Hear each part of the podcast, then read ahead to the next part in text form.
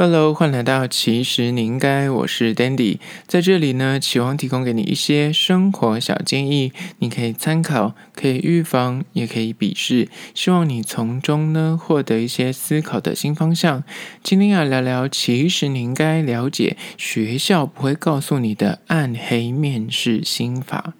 最近又快过暑假了，虽然因应疫情期间就大家。毕业生呢，就直接放暑假，一路的就是要去找工作求职。然后疫情时间，可能你知道面试可能会不像以往，可能是面对面，有可能会视讯。但是总归一句话，有些暗黑的面试心法，你应该要掌握。无论你是可能最近要转职，或是因为疫情的关系，你最近可能想转换跑道，这些面试会遇到的事情呢，你可能要稍微留意一下。首先，第一个，学校不会教你的暗黑面试心法，一就是。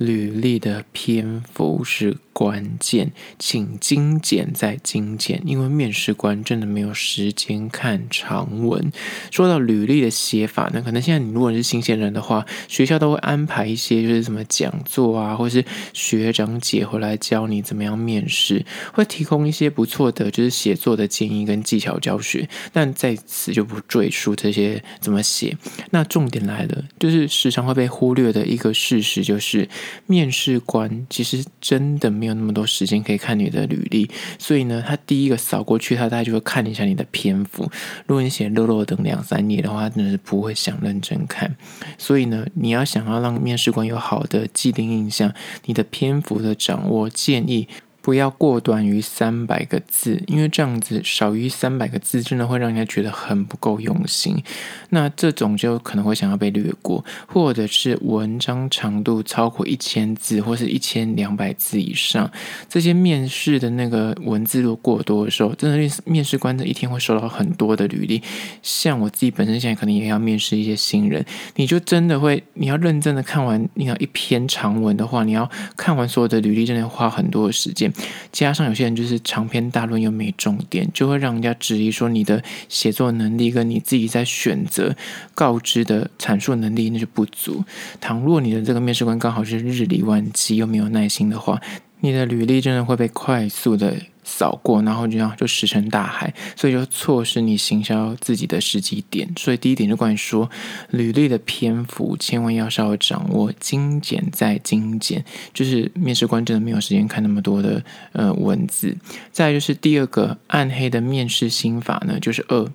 面试的时候呢，你穿的面试服装绝对不是越正式就一定是好事，要依照行业别的需求去选穿。坊间对于那种新鲜人的面试，如果你在学校的话，听到大家都会给你建议，就是男生要穿西装，女生要穿套装，这种既定制式的呃拘谨的衣服的范本呢，的确。对于那种什么银行业或者那种比较正经的工作来说是，诶很符合他们的期待。但是现实是，如果不同的行业别，你的面试的穿着就真的呃要稍微留意一下。举例来说，像我们这种传播业，或是有些设计公司啊，或是服饰采购相关的，就他的工作本来就是强调是灵活、创意，或者他本身工作是跟穿搭是有关系的。如果你还穿正装去面试，就穿整套那种很死板的。的呃西装或者是套装，黑色系，然后白衬衫，这种过度呆板拘谨的服装去面试的话，你绝对一秒会被面试官给删除资格，这千万要留意。所以第二点暗黑面试心法就是，面试时候你的衣服要依照行业的需求去选穿，不是越正式越好。接下第三个关于说暗黑的面试心法三，就是不要迟到，这大家都已经知道，但重点来喽。不要太早到，这也是个重点。就是太早到也不一定是对的。面试千万不能迟到，相信大家就一定是知道，这是基本的。但是太早到这件事情，有时候也会招致反效果。如果这个面试官他本身就是一个我刚刚讲的日理万机，他就很忙的话，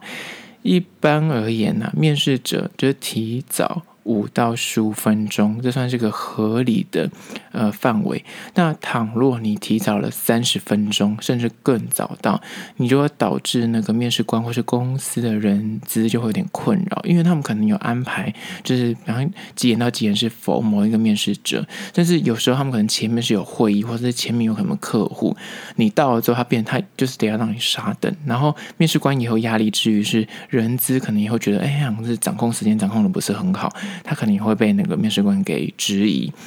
所以如果面对这种面试的时间，比方他如果约你四点到的话，就建议可能是四十五分的时候，你就可以先抵达。亦或者，如果你是用怕就是什么交通会突贼啊，可能会塞车的话，那你可以提早到，但是你不要到那个地方去，你可以在楼下等，等到时间剩大概十五分钟再上楼，就是不要提早半个小时或一个小时到，你就直接就是那个人资说，哎，你到了，因为这样子会造成那个面试官或是就是公司的那个运作可能会被打乱。所以这千万要注意，就是不要迟到是基本的，但是不要太早到，这也是一个重点。接下来第四个暗黑的面试心法呢，就是四，大家呢一定会拷问你公司的主要盈利的项目的内容跟。敬业的差异在哪里？这一题真的很多人，不只是新鲜人，很多那种有转职的人，他也没有准备哦。不要怀疑，因为我自己在面试的时候，真的有些面试者来，他就是一副他自己丢的履历哦，他自己丢的职缺，但是他来，你问他说：“那你大概有了解一下我们工作的内容吗？”他说：“因为我可能就是不清楚，我想要来问。”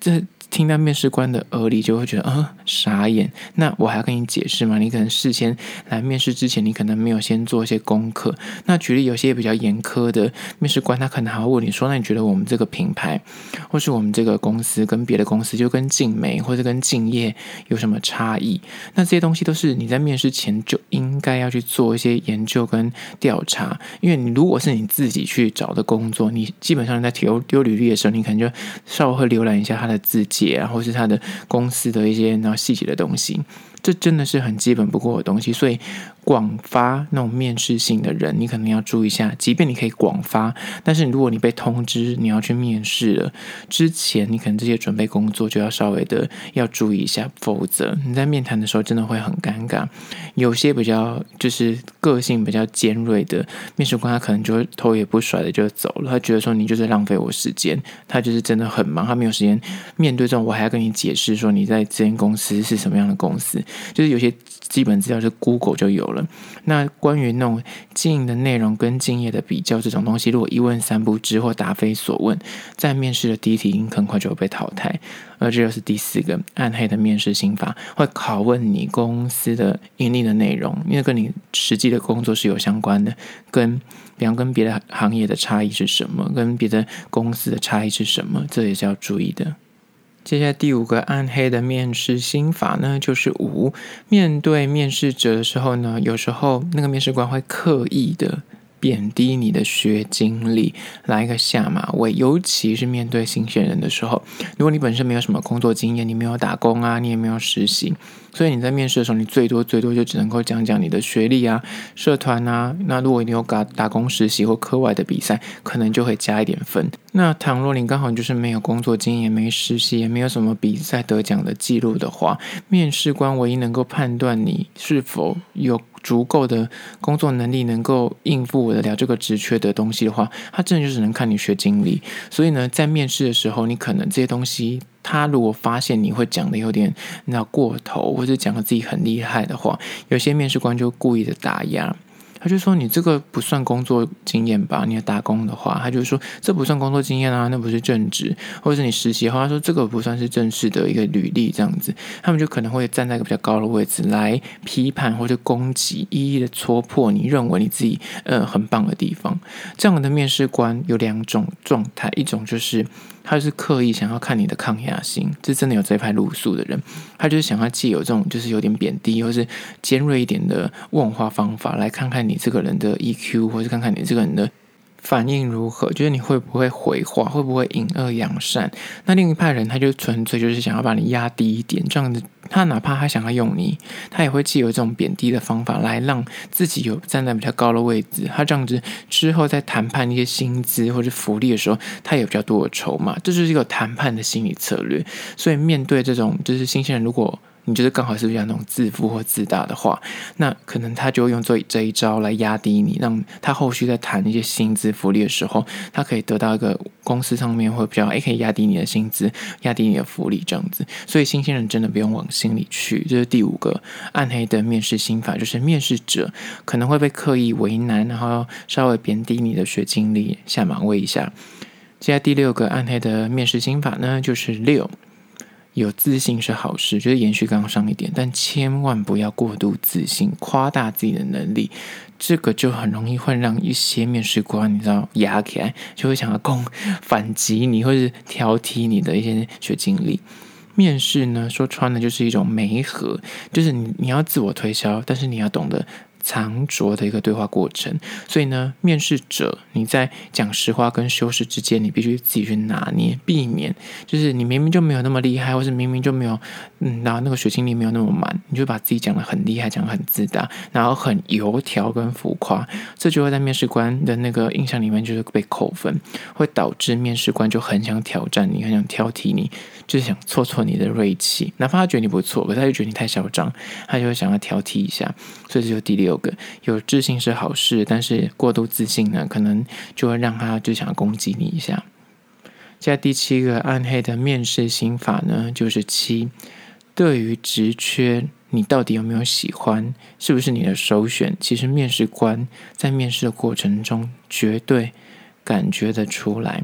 许多新鲜人在刚开始。找工作的时候呢，他们可能就是并没有主动的投履历，他们都是被动的。可能有些公司像什么，嗯，部分的像房中业啊，或是有一些银行啊、电销的，他们可能会想要广发履历给一些新鲜人，他可能就收到这些公司的邀约，那这是他被动收到邀约面试的机会。这时候呢，部分的新鲜人可能就会报纸说，反正我就多面试啊，没有呃损失，反正就去面试看看，然后就赴约。但事实上，这东西就是可能不符合他的个性。兴趣或是他的职业志向，刚刚讲的可能就是比较偏啊固定的那个类别。可是有些公司，他可能也会看到，哎，履历不错，就主动通知你去面试看看。那这个时候，如果你自己本身其实你心里面就是对这份工作你完全没有期待，你也根本不想去，但是就硬着头皮去面试，你就是想说，反正就人家就聊聊天这样。面试过程中，你在面谈的那个答复的反应跟你的情绪的变化，其实面试官都是看在眼里的。嗯，拿不到这份工作其实不打紧，因为你本来就没有想去嘛。可是你有可能因此而错过一些工作机会，因为你怎么知道说这间公司的别的部门是不是有你你想要做的职缺？但是因为你这个面试的态度，或者你这个就你明明没有想做这份工作，你干嘛硬去面试？而且有些人资是同一个，比方同一个公司，它部门可能人资是同一个，你其实想要做的是 B 工作，可是你去面。面试了 A 之后，人资就看到你丢 B，他就觉得你在开玩笑，你懂吗？所以如果是这样子的话，那与其这样，你可能就是。宁愿不要去 A 那个你根本不会去工作的那个职缺，你不妨就是丢 B，或是直接问人资说：“哎，其实你期待的是 B 的那个职缺。”这样子可能对你的益处会比较大，就会避免那种就是你明明就没有兴趣，可是你去面试，有可能那个人资他有认识别的公司的部门的人资，或是你怎么知道这个面试的主管他是不是有其他朋友？可能是你想要做的那个未来工作的职缺。那如果你刚好在这边面试，你的态度非常的差，他刚好认识。了别的部门的工作的呃主管或是老板，那你之后如果丢那边，他可能会问到说，哎，那个人是不是也有去你那边面试？你知道一问之下，你可能连入场券就没了，所以这千万要注意，就是不要被拉黑了。这是第七个关于，如果你职缺没有兴趣、无感的话，其实面试官都知道，所以你可能要稍微留意一下。接下来第八个关于说面试的暗黑心法，就是八薪资福利呢，不宜在第一时间就提出，请压在后面再去提问。就一开始呢，那种面试相谈甚欢啊，你可能对这份工作你有高度的兴趣，那重点来了，很多人可能新鲜人可能不太知道说，那回话的一些技巧是面试的时候，其实你那个薪资福利对于某些呢，我不说全部的面试官都很在意这个，就是如果你一开始进来就问这一题的话，有些我比如说有些面试官会觉得说，你来我们这边工作，你连工作内容都不不想确认，不想问，你第一个时间就是在意薪资跟福利，对他百般好奇，然后就直球对决。这件事情对某些面试官他会觉得嗯不太对这样，所以建议如果你真心的很喜欢这份工作的话，你一定有无限多的问题想问嘛，关于公司的内容啊、公司的理念啊、人员的配置啊、呃组织架构啊，甚至细节到啊、上班时间啊这些东西，你都可以先问。你问完一轮之后，你再去问说老呃主管可能会问你，或是老板会问你说你还有什么问题吗？这时候你再去问薪资福利会比较合理，也比较恰当。这是一个比较适合提出的时间点。但我刚刚讲的这个例子，并不是说每一个面试官都会在意，或是老板都会在意，只是说这个问题不建议在就是你你在跟刚跟他聊天的时候，你就直接说，哎，不好意思，我想问一下你们的薪资福利。那那个对方一定会觉得，嗯。所以你你只是在乎这个东西，你其他都不在乎，你懂吗？这也是要稍微注意的，就是关于薪资福利。不宜在第一开始的时候就提问。好了，就今天分享了八个关于说学校不会教你的暗黑面试心法，就是那面试官有时候也是装的，所以你稍微要注意一下。对于今天的议题跟内容呢，如果你有任何意见跟想法想要分享的话，不管是故事或是你想提出的疑难杂症，都可以到资讯栏位的 IG、YouTube 那边去订阅留言，我都一一的回复。好啦，这就是今天的，其实你应该下次见喽。